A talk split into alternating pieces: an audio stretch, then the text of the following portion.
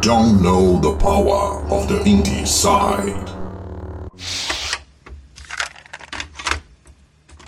Um segundinho, só vou perguntar. Ah, qual que é o e-mail? É Among Giants?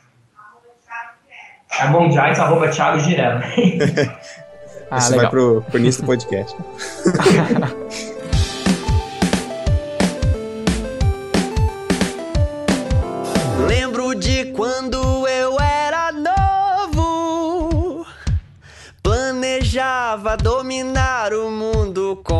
pessoal da creche.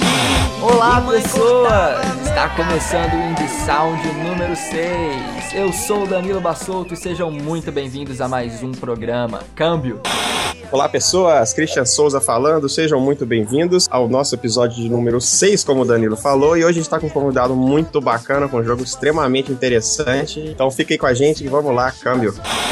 Então hoje eu quero introduzir para vocês um representante do estúdio Among Giants. Eles têm um jogo que acabou de sair um trailer e a gente vai comentar sobre ele que é o Distortions. É um indie game que envolve música, suspense e drama. Só que vocês não estão entendendo, é muito drama e é muita música, rapaz. então eu quero introduzir para vocês o Thiago Girello. Diga-me se eu disse seu sobrenome da forma correta, rapaz. É isso mesmo, é Thiago Girello. Cara, falando tanto drama assim, parece que eu vou fazer um jogo emo, cara. O Choco Emo. Dad, look at me. Think back and talk to me. Primeiro jogo emo do Brasil. Primeiro jogo emo, assim. É um jogo de nicho mesmo, né? É porque o jogo é muito bonito, cara. O Distortions com certeza me tocou pelo trailer e eu sei que ele tem algum motivo bem interessante de roteiro. Então pode começar, né, cara? Co- como que foi a, a ideia de criar, principalmente o Distortions aí? Da onde saiu a ideia de fazer este jogo que envolve música, suspense e drama? Na verdade, é uma história assim bem antiga. Eu já trabalho com games há, há muitos anos, mas eu lembro que eu tava meio desistindo da área de games e tudo mais pra 3D. E na, Aham. na época eu joguei o Shadow of Colossus, faz isso 2006, 2005. Eu tava meio afastado, eu só ficava jogando MMO, Final Fantasy XI quando eu tinha tempo. E cara, quando eu joguei Shadow of Colossus, é, eu nem tava dando bola, eu lembro com um- uns colegas que levaram lá em casa, eu joguei e falei, caraca, a, mídia pode fazer isso, eu pensei na época, falei, isso é muito bom, porque os jogos a- a- naquela época ainda estavam todos muito empenhados em cutscene, tentando ser cinema, e ninguém Uhum. tava tentando algo a mais, e, e Shadow of Colossus não era só a estética dele, ele realmente tinha uma proposta por trás de tudo que ele tava fazendo, Sim. e, e, cara, aquilo me inspirou, eu falei, cara, eu quero trabalhar com, com game, eu quero focar em games e, e, Olha só. e, e foi então naquela época que, que, que eu decidi, falei, cara, vou fazer um, um, um jogo e, baseado nisso que foi minha inspiração, né? Foi nossa. Shadow of Colossus mesmo. Sim, foi Shadow of Colossus mesmo que foi, me trouxe de volta pros games, assim, ver o que tava acontecendo, porque eu tava bem afastado. Ah, entendi. reviveu das cinzas, né? Tipo a Fênix. Sim, sim, eu recuperei, porra, eu lembro que era 2007, 2008, eu não tinha jogado Half-Life 2 ainda, e eu fui começando- eu fui, eu fui recuperando meu tempo perdido, vendo os, os games que eu perdi, eu vi, vi quanta coisa legal, narrativa e, e, e coisa assim. E eu lembro quando a gente, a gente jogou isso daí há muito tempo atrás, o, o- eu joguei, aliás, Shadow of Colossus, e, e eu gosto muito de cinema, assim, bastante. Eu tenho uma, uma formação um pouco de cinema, então eu, eu, eu- eu, na época era muito fã do filme chamado Brilho Eterno de Uma Mente Sem Lembranças, não sei se... Ah, fantástico. Com o Jim Carrey, né? Isso, isso, isso. Acho. E, eu tava passando por um, por um pro- problema de superação de relacionamento na época, assim. Então foi. Entendi. Coloquei tudo no litificador, juntei e a gente começou a rascunhar os primeiros esboços. Isso faz, sei lá, em 2008, mais ou menos. Do Uhum. que viria a ser o Distortion. E tínhamos uma banda, né? parece que não tem nada sentido, mas vai ser coeso daqui a pouco. Eu tenho certeza que o jogo não é emo, cara.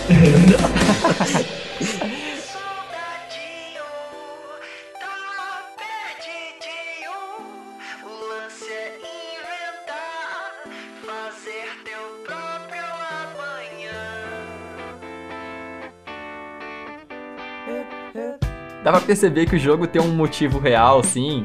E com certeza, cara, eu quero saber também como que foi então a criação do estúdio, né? Porque você tá, tá sendo diretor do Distortions, mas como que foi aí é, a entrada do Among Giants no cenário independente? Sim, então, eu continuei, só, sei lá, só terminando. a gente tinha uma banda na época, gente- eu sempre gostei muito de música, e eu falei, cara, vamos fazer um jogo que tenha as músicas que a gente gosta, o estilo de música e juntar tudo. É, Aquele foi o conceito inicial do Distortions. Só que na- eu vou chegar, tá, no Among. Naquela época era tudo muito só cerveja e jogo. Não era realmente só jogo. Só você fazer em tempo livre. A gente tinha uma, uma época mais de 20 pessoas na equipe. é, passou gente na equipe. A Amora do Big Boss passou pela equipe. A Thaís da, Aham. da Joy Master passou pela equipe.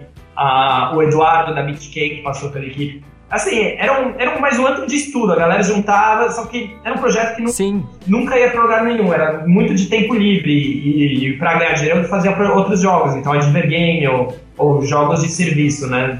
Era mais experimental o negócio. Sim, sempre foi muito experimental, né? a gente sempre foi muito apaixonado por, por, por experimentação com, design, com narrativa. Só que, cara, eu comecei a ver que o projeto foi, foi- começou a ficar muito, muito legal e, e sempre e cada vez consumindo mais do nosso tempo, mais do nosso, nosso tempo, eu falei, cara, quer, quer saber? Vamos, vamos mergulhar de cabeça. Então, há uns dois anos atrás, mais ou menos, eu resolvi montar a Moon Giants. Eu- só ficamos no, no, no time, assim, é, são quatro pessoas, na verdade. O pessoal que estava desde o começo, porque assim, passou as 20 pessoas, mas ninguém produzia muita coisa, porque era mais discussão de conceito, de ideia, era uma coisa mais para diversão. Entendi. Então nós juntamos nós quatro, os que estavam acreditando no projeto desde o começo, que é o Ricardo, ele é roteirista, ele escreve, o Cris, que é um pro- programador, e aí eu eu, eu, eu tô dirigindo e faço a arte do jogo, e o Cadu também faz a arte, que é, um, que é mais level design. Ah, Então, legal. sim, aí montamos a Mong faz dois anos, focado no primeiro grande título autoral, o seu o Distortions, e a gente tem que produzir, se empenhou pra caramba pra conseguir produzir e lançar esse primeiro trailer agora, que vocês, viram agora. Ficou muito bacana. Ah, bacana. Ou te falar que o nome também é muito cativante, né, cara? Among Giants. Você gostou, Christian? Sim, o estúdio tem um nome de peso, né? A gente tem um gigante ó, aqui É. na, na nossa equipe, ó, Thiago, que é o Christian. É, o Christian, ele é gigantesco. o Christian tem 2 metros e 10, não, Você mentira. tá doido. Mas ele é muito grande, ele é do tamanho de uma árvore. Então eu tenho certeza que ele gostou muito do nome. Tem 1,93m. Ele tá confortável. É, eu sou uma A gente tá entre gigantes aqui também. Eu sou baixinho. É, e o nome do estúdio é porque a ideia do estúdio é fazer jogos que consigam pegar uma fatia, mesmo que pequena, do mercado maior, né? E uma, uma produção, um custo de produção um pouco acima de um pequeno estúdio indie. Então por isso que é, Uhum. é entre gigantes. É, essa é a ideia econômica do, do estúdio, entendeu?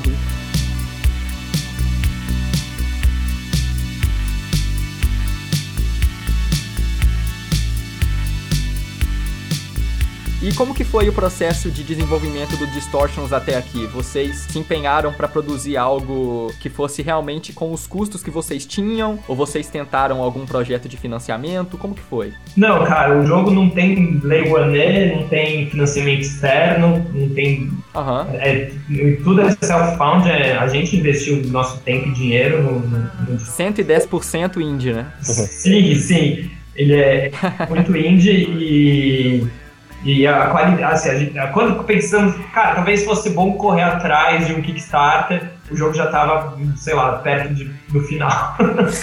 Olha só, cara. Só que foi muito trabalho, assim, é dia e noite. e Tudo bem que foram os dois, três últimos anos a produção foi mais pesada, mas no total, sete anos, foi muito, muito trabalho mesmo. é, Só que assim, quando você tem amor e você gosta do que você faz, não é trabalho, né? Sim, claro. Sim, Sabemos com disso, certeza. né?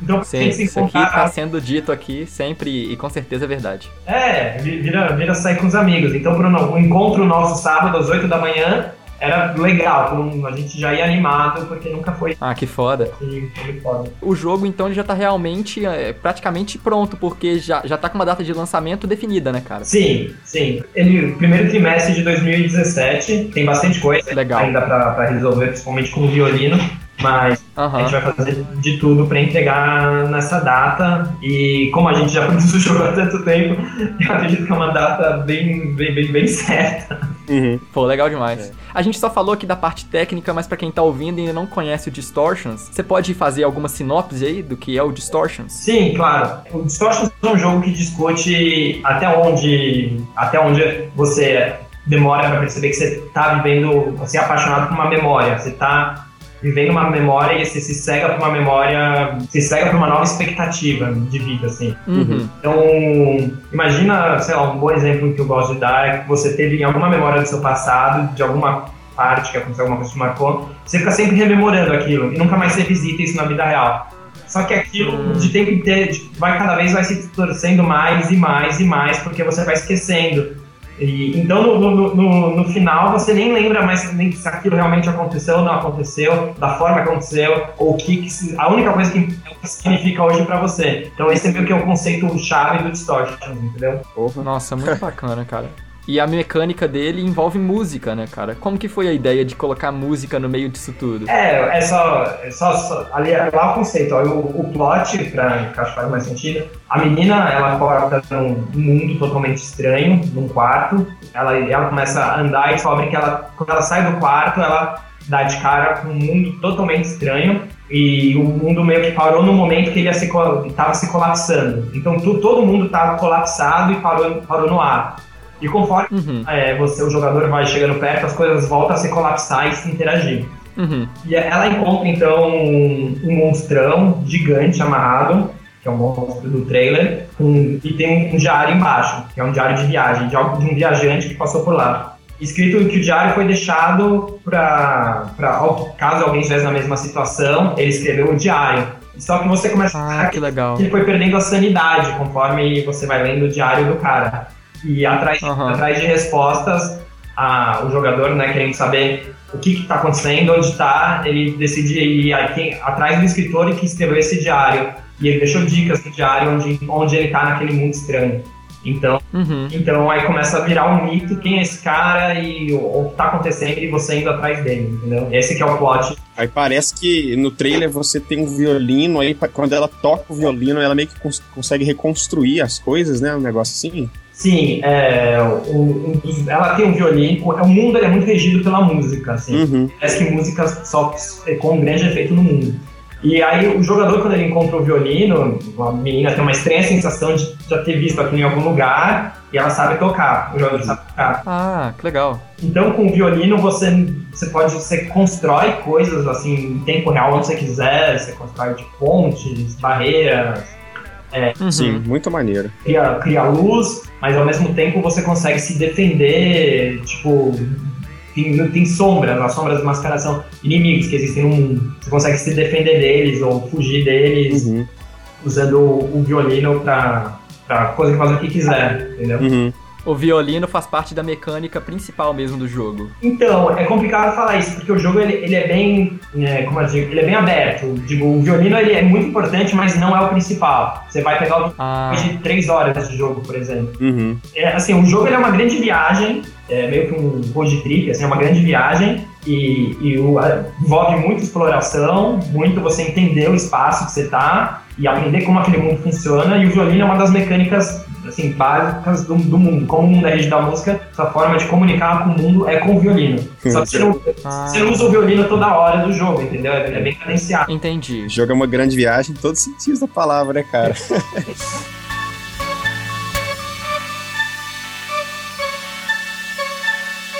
Mas aqui, deixa eu entender. É uma pergunta meio clichê, mas eu tenho que fazer, porque, cara, de onde veio a ideia, sabe? É um negócio muito diferente, assim. É- é- ele tem, um, na minha opinião, o nosso carimbo aqui em Deadside de ir de ideia, né, cara? Que É. é um negócio muito.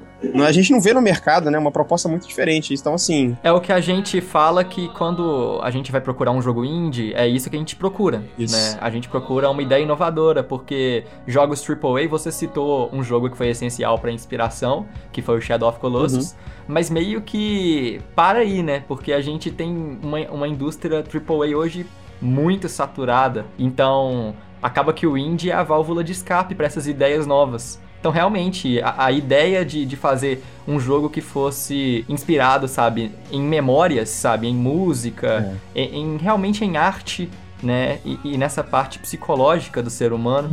Caraca, isso é muito interessante de saber como que você conseguiu colocar isso num jogo, cara. Ah, cara, bacana. Obrigado. É que eu, eu acredito, assim, que a, a indústria de games, ela tá muito engatinhando ainda comparada com outras, com outras mídias, como cinema, por exemplo. E uma das coisas mais defasadas que eu vejo é falta de títulos autorais. Você pega cinema, você tem, sei lá, o Tarantino, você tem o Wes Anderson, Scorsese. Scorsese, porra, Goodfellas, o, é foda, o Wes Anderson. É, cara, cada assim, o David Lynch, a gente é muito fã de David Lynch, então Uhum. cada é muito autoral e games falta isso, é, é raríssimo. Você pode perguntar pra maioria dos fãs de game, ah, sem quem você gosta? No máximo o cara vai falar Hideo Kojima. Você- Exatamente. Verdade. Hideo Kojima que tá aí agora no hype da galera. Mas realmente um excelente produtor. Eu concordo que falta mais autoria nos E é, jogos. tudo, e é tudo japonês, sabe? O Fumito Ueda também, o cara é bom pra caralho, estuda, estuda 51. É, eu, eu- eu- eu- lógico, não, não tô, não, o que eu tô querendo dizer é assim, que eu, eu acredito que falta títulos que o pessoal seja mais autoral, assim, do pessoal se, se focar mais e tentar fazer o diferente. Parece que eles só querem pegar o, o mesmo título e dar uma mudadinha aqui, uma mudadinha ali. Você olha Sim. pitches de produção de jogos, pitches, né? É tudo, ah, meu jogo é, é estilo tal jogo, mas muda isso do negocinho aqui. Meu jogo, Isso É. mesmo. sabe? Tem, tem comum mesmo de acontecer. Uma adaptação, né? Um, um remake, né? Esquisito. A maioria dos jogos são assim. É, e, e eu acho que dá a impressão assim que meu jogo é de maconheiro, maluco. Mas Não. na, na verdade, na verdade é que acredito é que assim, na mídia falta o pessoal explorar o poder da mídia com outras coisas. Se fosse, sei lá, um filme, daria pra, entendeu? Acho que o pessoal, todo mundo tem essa reação de vocês, ah, que jogo maluco, sem sentido. Mas é porque só é um, porque é um game, e é difícil de imaginar, sei lá, drama ou, ou coisas assim como game. Mas, Sim. mas é porque eu acho que a mídia falta o pessoal tentar mais, entendeu? As pessoas não estão acostumadas com esse tipo de narrativa, né, cara? Sim, então. É, é um tabu, mas eu acho que tem que ser quebrado, né? É, eu acho exatamente isso, Christian. Elas, ela tem que ser quebrada porque as pessoas não estão acostumadas, porque uma coisa complementa a outra, como o Thiago disse, porque não se faz muitos jogos, muitos jogos que, sabe, mudem o caminho comum da narrativa do- de um jogo. E é realmente muito interessante, pelo menos pra gente aqui, a gente sempre comenta que o, o nosso olho brilha bastante pra esses jogos que tentam mudar, né? Tentam fazer, reinventar a roda, a gente consegue perceber que o Distortions é um desses, assim. Ele tá num caminho que consegue fazer o cenário independente sentir orgulho, assim, sabe? Sim. De que nós temos capacidade de fazer algo diferente e com certeza de fazer algo autoral, né? Como você disse, realmente falta referências aí do Ocidente. Falta referências brasileiras, né, cara? Então a gente tem orgulho, pô. A gente com certeza torce muito pra que isso aconteça mais. É, eu acredito que o Distortions é, o tipo de jogo, cara, que gera impacto na indústria AAA, entendeu? Porque É, os caras estão de olho na indústria indie também. Sim. E uma ideia dessas pode inspirar, né, esses caras que a gente comentou aí, que já são gigantes, né, da indústria. Pô, é muito bom ouvir isso, muito obrigado. Eu não acho que, o- que, que o Disse tem uma força assim, eu não vejo. Mas vocês elogiando, eu fico muito feliz que a gente colocou muito carinho, muito amor nisso. É muito bom, obrigado. Ah, sim. É perceptível, cara. Como eu adoro esses fogos embelezando o céu. A gente, como produtor de jogos, nós temos condições de fazer realmente produtos que sejam diferenciados, né? Principalmente os produtores independentes, porque nós temos uma mídia que, pra mim, ela oferece o maior potencial de imersão de todas, sabe? Sim. Eu sei que um livro consegue te deixar muito imerso, né? Um, um filme também consegue, uma história em quadrinhos, enfim, e não tô desmerecendo nenhuma dessas. Mas, claro que é pelo meu gosto, mas eu acredito que um jogo é, é a soma de todas essas artes, sabe? Hoje a gente já tem momentos cinematográficos nos jogos, né? Nós já lemos bastante, nós já temos trilha sonora, então a gente tem um conjunto de tudo que tem de bom na arte num videogame. Uhum. E às vezes isso não é aproveitado, sabe? Então, realmente, a gente gosta de exaltar os produtores independentes quando surge algo diferente, cara. Algo diferente é algo bom. Danilo, eu concordo muito, cara. Eu acho. E é triste, porque você vê os jogos hoje em dia, a maioria eles falam: ah, eu quero que o jogador, sei lá, sinta uma conexão com tal personagem. Eles ficam te enchendo Uhum. de cutscenes de cinema pra mostrar: olha, eles têm uma conexão, tem uma conexão. Uhum. Não deixa acontecer uma coisa em game, como sei lá. por exemplo, Natural, né? Natural, né? É, já que a gente tá falando de Shadow, por exemplo, tem um cavalo, Shadow of Colossus, quando o cavalo morre, totalmente em game, e, Uhum. e ele era só o único tipo de jogabilidade que você tinha no mundo pra matar a Colossal Locomover, dá um choque no jogador. Ou quando pega Final Fantasy VII, dois, sei lá, quando, quando você tinha uma personagem que você empenhava todas as suas matérias nela, tudo, porque era Sim. a personagem de propósito, pra quando ela morrer você sentir a deficiência no gameplay, É. automaticamente, entendeu? Tudo planejado Sim. para que aquilo acontecesse, né, cara? É, e os jogos hoje em dia não, vamos encher de cutscene, tratar o jogador que nem um débil mental, colocar um caminho. É, exatamente. É, o- até o final do Shadow of the Colossus, quando você descobre o que realmente tá acontecendo, aí você fica mal. Sem né? spoiler. É, não foi um spoiler, só falei que você fica mal. ok.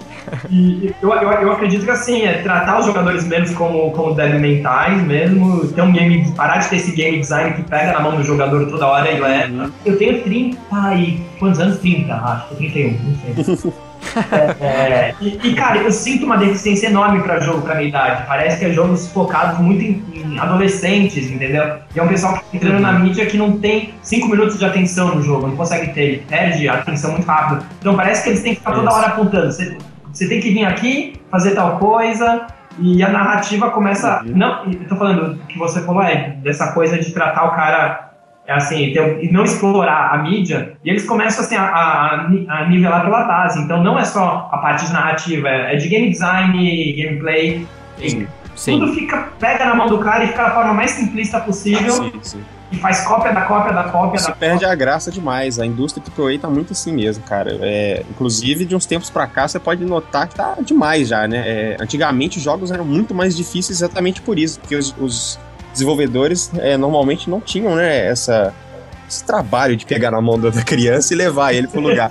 Você tinha que descobrir, né, cara? Você vê é, Diablo, né? É, Diablo antigamente a galera gostava porque era um jogo muito foda, sabe? É difícil de você conseguir as coisas. Hoje já tá muito fácil, né? Então realmente é é uma perda muito grande no, no desenvolvimento de jogos. É, e, e acho que isso se explana pra narrativa também, porque, cara, você vê uns jogos que não exigem nada de interpretação dos jogadores. Sim, isso já entra até no nosso episódio passado aí, episódio 5, como contar uma boa história, né? Quem não escutou, escuta lá que a gente fala um pouco disso também, de deixar o, o- o jogador ficar instigado, né, cara? Ele mesmo buscar é, o conhecimento daquela história e tudo mais, cara. É, a gente conversou com os quadrinistas Pedro Ferreira e o Emanuel Melo e a gente disse isso, Thiago, que uma coisa que o Emanuel citou, né, que hoje em dia a, a gente tem muitas histórias que não deixam nada de sobra para que quem tá consumindo complete ela, sabe? E você não consegue mergulhar, não consegue ficar imerso nessas histórias, porque é algo tão fechado e tão raso que você não consegue nem se identificar com a história ou com o personagem e que a história não cria, vamos dizer assim, um fator de replay, né? Que é o que a gente deve buscar nos jogos. Hoje em dia é tudo muito mastigado, geralmente. Sim, sim, sim, con- concordo 100%. Tanto que a gente teve uma das preocupações do, do, do Disse, assim, é foi bem desde o começo. O jogo, a gente queria, cara, que como é um jogo psicológico, então não importa algumas coisas, não importa qual tipo de relação que ela teve, não importa quem era ela, o que aconteceu na realidade, mas importa o sentimento, a questão da superação. Isso que é o que importa, isso tem que ficar claro pro jogador. Então, uma das nossas Uhum. preocupações é sempre deixar várias partes em aberto da história pro cara conseguir se identificar com o personagem ou com a situação e, e e se colocar lá dentro. Uhum. Então, Sim. esse é um dos motivos, assim, que, pô, é, tem uma lógica, o jogo tem uma explicação porque todos, todo, todo mundo usa máscara no mundo, mas isso é um dos motivos de, cara, você nunca conseguir entender, o rosto dos personagens principais, tirando a menina, você, você não entender direito o que, que aconteceu na relação passada dela, você não entender direito o que é aquele mundo, o que ela tá fazendo lá, mas assim, é, a, a ideia é sempre deixar esses gaps para a interpretação do, do próprio jogador, e ele só entendeu o que importa, entendeu? O que importa Uhum. É, de certa forma, o jogador vai criar a história dele, né? Porque Sim. o personagem está perdido e ele também, então os dois vão descobrindo juntos ali o que está acontecendo e imaginando, né? Porque, como Sim. você falou, vocês não explicam tudo, que pra mim é fantástico. Isso enriquece muito, Sim. cara, com certeza. Sim, um exemplo besta, por exemplo, só do fato, sei lá, dela encontrar um violino ser tão importante pra ela, a gente não precisaria ficar explicando toda hora, não, ela era uma violinista na vida dela, que amava o violino de paixão, entendeu? E, e- e ele segue bem pra essa linha, assim, do Distortions, tentar usar um design minimalista, Uhum. tentar explicar tudo com pouco, e não só de, de interface, mas a parte mais baixa de narrativa, lógico que quem explora mais, quem é um jogador mais assíduo por, por, na- por, por história, conteúdo, ele, ele vai encontrar indo a fundo do mundo, ele escolhe o quanto a fundo ele quer na história. Mas é, é bem que você falou assim, é, é- é, sei lá, você pega um filme do Tarantino, ele forte de história, que eu gosto muito de Tarantino. O resto, cara, Uhum. você vê os estudos de roteiro dele, é, é um, é, um, é um mar, assim, de roteiro que, ele- que você nem sabe, ele nunca colocou, mas só aquele recorte é o suficiente, Uhum. e, entendeu? É, Sim. Sim. Desculpa, fui longe demais. Você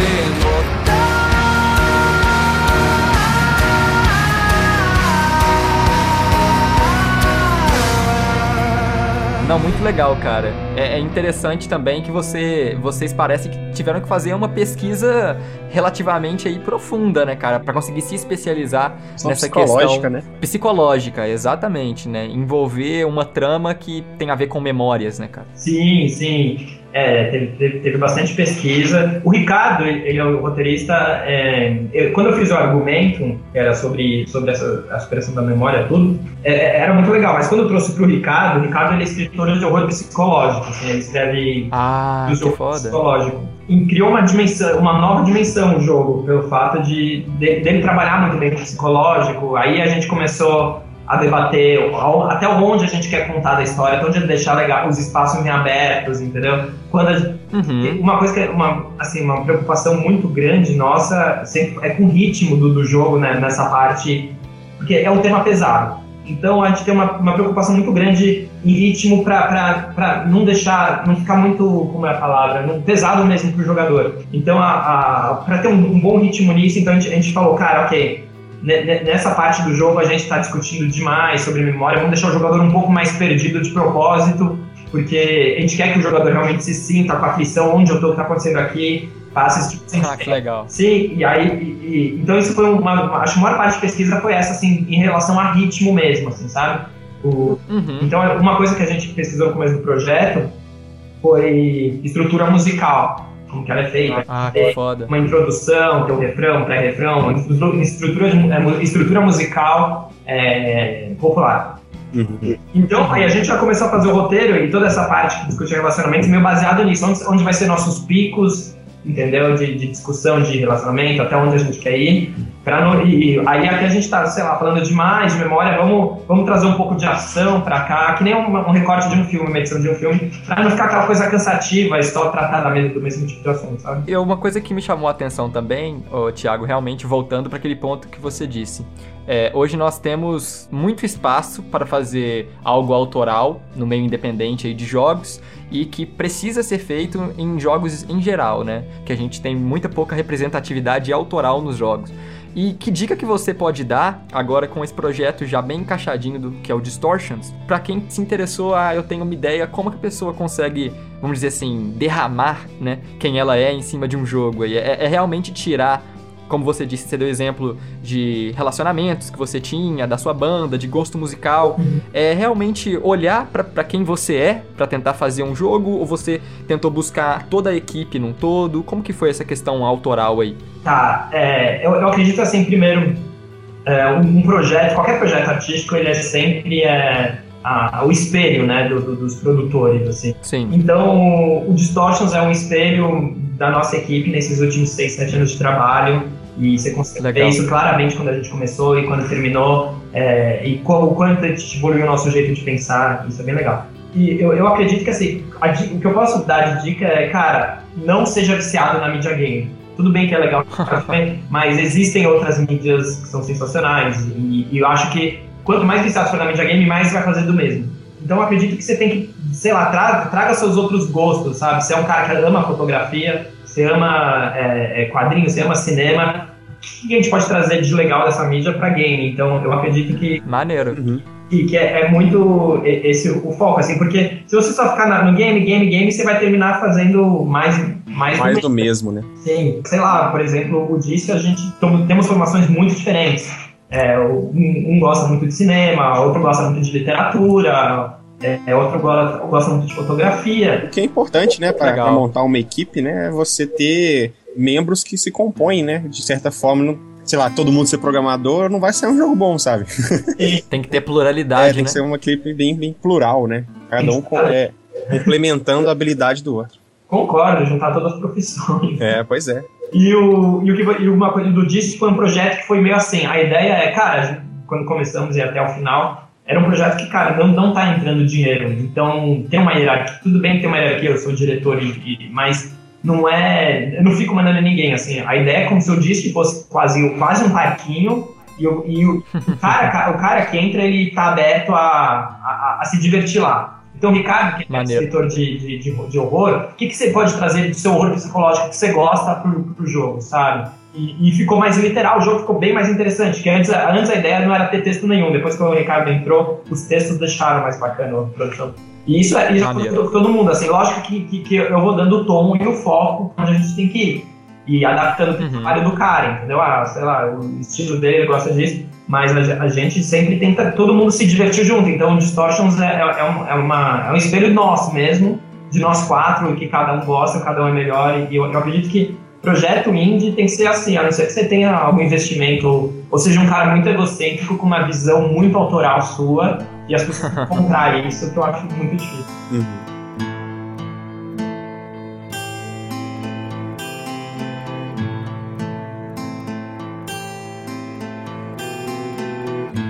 Então eu já queria entrar no ponto da arte do jogo, né? Da onde vem a inspiração de criar esse mundo surreal pro Distortions? Porque criar algo visual que venha de, de alguma coisa que é psicológica é algo que a gente tem muita dificuldade, né?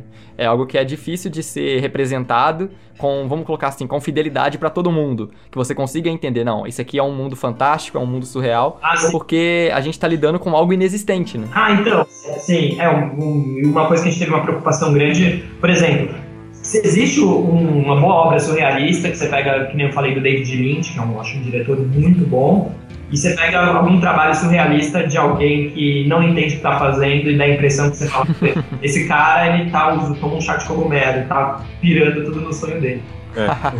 e uma coisa que, que eu acredito que uma obra surreal boa, assim, que vem do cinema, que a gente tentou fazer no jogo, é sempre deixar o telespectador ou o jogador seguro. É, por mais que ele tá no mundo maluco, você começa. E ele tem sistemas malucos no mundo, mas ele tem que ter uma lógica, uma cadência, algo, algo que faça Entendi. sentido.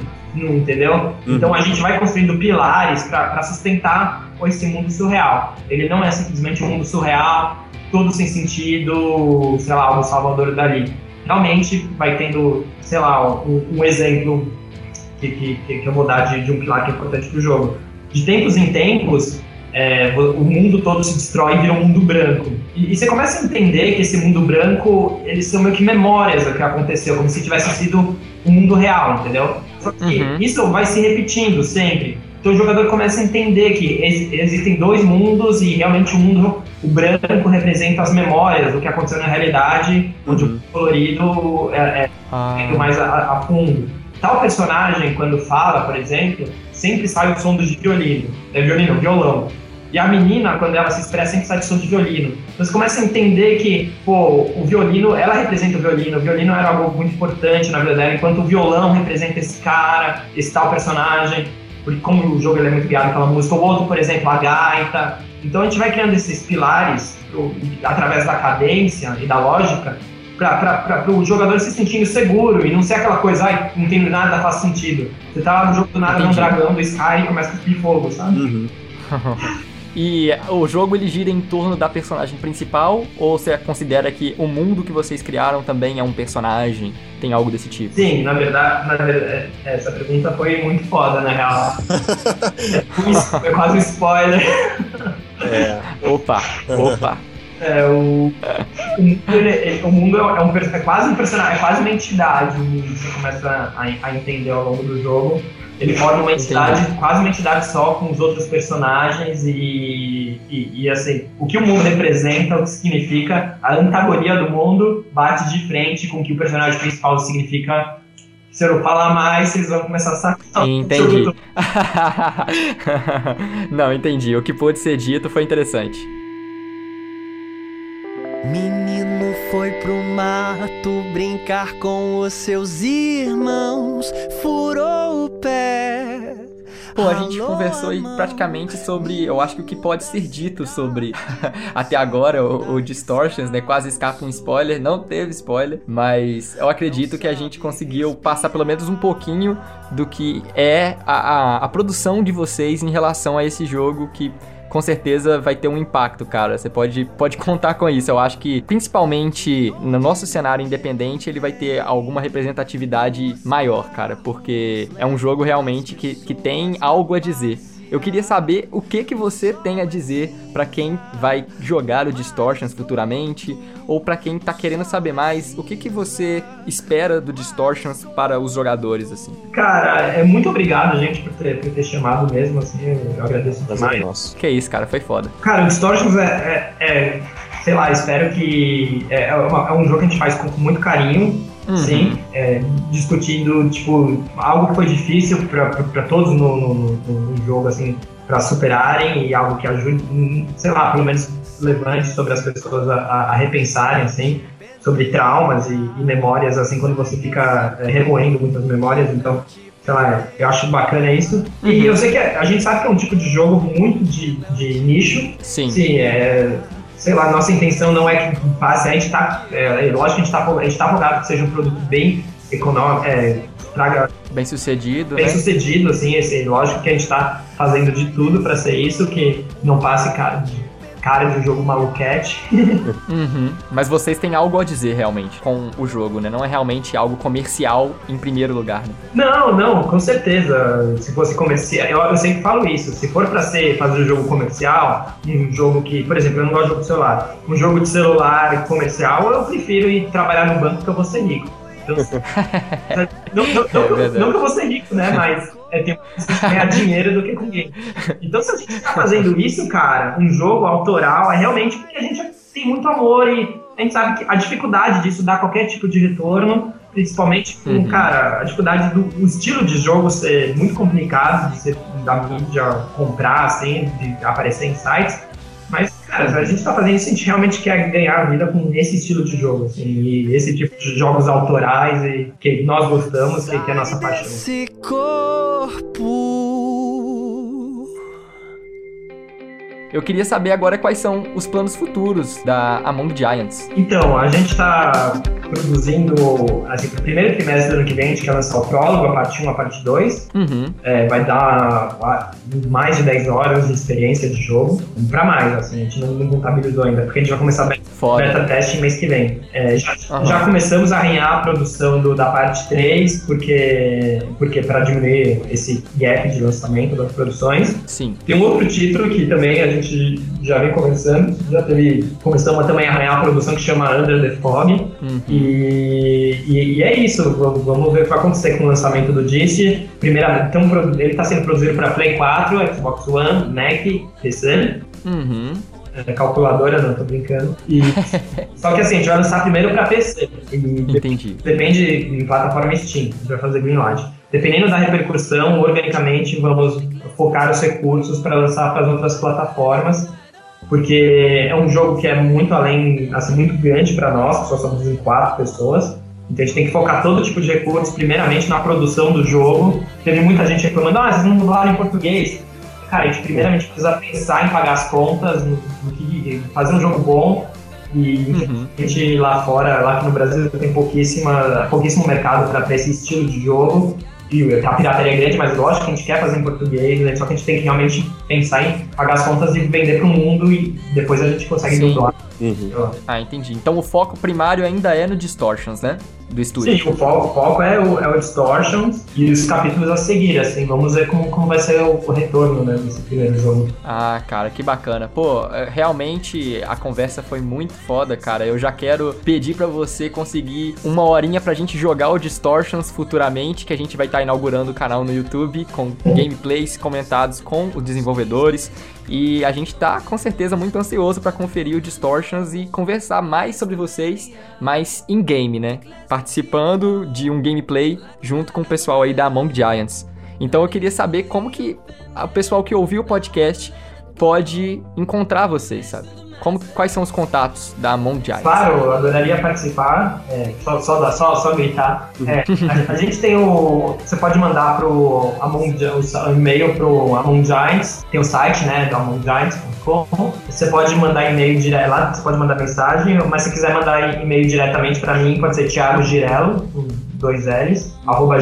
gmail.com ou Among Giants, Among Giants, arroba thiagogirello.com.br. Ah, ok, a gente legal. vai estar deixando também no- na descrição tudo aí pra você estar acessando aí o contato com o Thiago e com, com a equipe, com, com a empresa da Among Giants. A gente vai deixar os links todos na descrição. Vamos deixar o link para o trailer maravilhoso aí do Distortion. Vamos deixar o link das redes sociais, nossas e da Among Giants contra o Distortions. Mas quais são as nossas redes sociais mesmo, Christian? A gente tem Facebook, rapaz? Sim, Danilo, a gente tem tudo, cara. A gente tá no Facebook, no tudo, Twitter, a gente tá no SoundCloud, no Stitcher, qualquer plataforma de áudio, de podcast, pode procurar lá pro Inside que você vai encontrar a gente. A gente também tem um e-mail que é, Isso. os caras podem mandar umas coisas bem bacanas lá, sabe, Thiago? Ah, sugestões aí para nossos episódios. Pode é, mandar um e-mail aí só pra querendo conversar também, querendo parceria, qualquer coisa. Você manda nude lá, mas tem que ser nude bonito. Pode mandar lá que a gente vai ler o seu e-mail se for um e-mail para só para conversas mesmo. A gente tá querendo fazer uma leitura de e-mail bacana aqui no nosso programa. E Uhum. se eu esqueci de alguma coisa, o Danilo vai completar, porque esse é o trabalho dele, né, Danilo? Você esqueceu, rapaz. Eu vou inclusive descontar isso do seu salário, porque a gente recebeu um e-mail, olha só, do Gustavo Andrade. Eu vou Hum. ler ele rapidinho. Ele só quis divulgar aqui com a gente o jogo dele, que é um jogo indie também, é o primeiro jogo que ele produziu, olha só. Gustavo Andrade, de Limeira, São Paulo, estudante. Ele disse: Eu, em conjunto com meu primo, começamos a desenvolver jogos. E estamos lançando o nosso primeiro jogo, que é chamado Don't Touch. E o Don't Touch já está disponível para celulares Android e também para iPhone. Eu vou deixar o link na descrição para vocês conferirem. E ele disse que eles têm uma página no Facebook da empresa, que é a White Deer. Tipo. Viado branco. Viado branco. Pô, vamos deixar em inglês. Mais bacana. White Deer. Então, galera, confiram Don't Touch aí do Gustavo e do primo dele, da White Deer, ok? Vou deixar link na descrição. Agora, novamente, muitíssimo obrigado, Thiago, por participar, estar representando o seu estúdio aí. Pode ter certeza que a gente vai te convidar para outros podcasts e você é um insider agora. Ah, E só uma coisa que eu esqueci, a gente tem Facebook também, Distortions no, no Facebook, né? E o pessoal que puder aparecer por lá, dá like. É muito importante pra gente o like do Facebook ou, ou do YouTube, não porque a gente vai usar isso de forma comercial, mas é, pra divulgação de gente. Sim, com Isso certeza. ajuda bastante quando a gente lança coisa nova, quando o pessoal consegue ajudar a promover e tudo mais. Isso aí, galera. Dá like Uhum. lá no, Among Giants, no, no Distortions e na página do Inside também, ajuda bastante. Isso aí. Então, muitíssimo obrigado, Thiago. Valeu demais, cara. Obrigadão, gente. Valeu vocês. Valeu então, galera. O Indie Sound número 6 fica por aqui. Câmbio, desligo.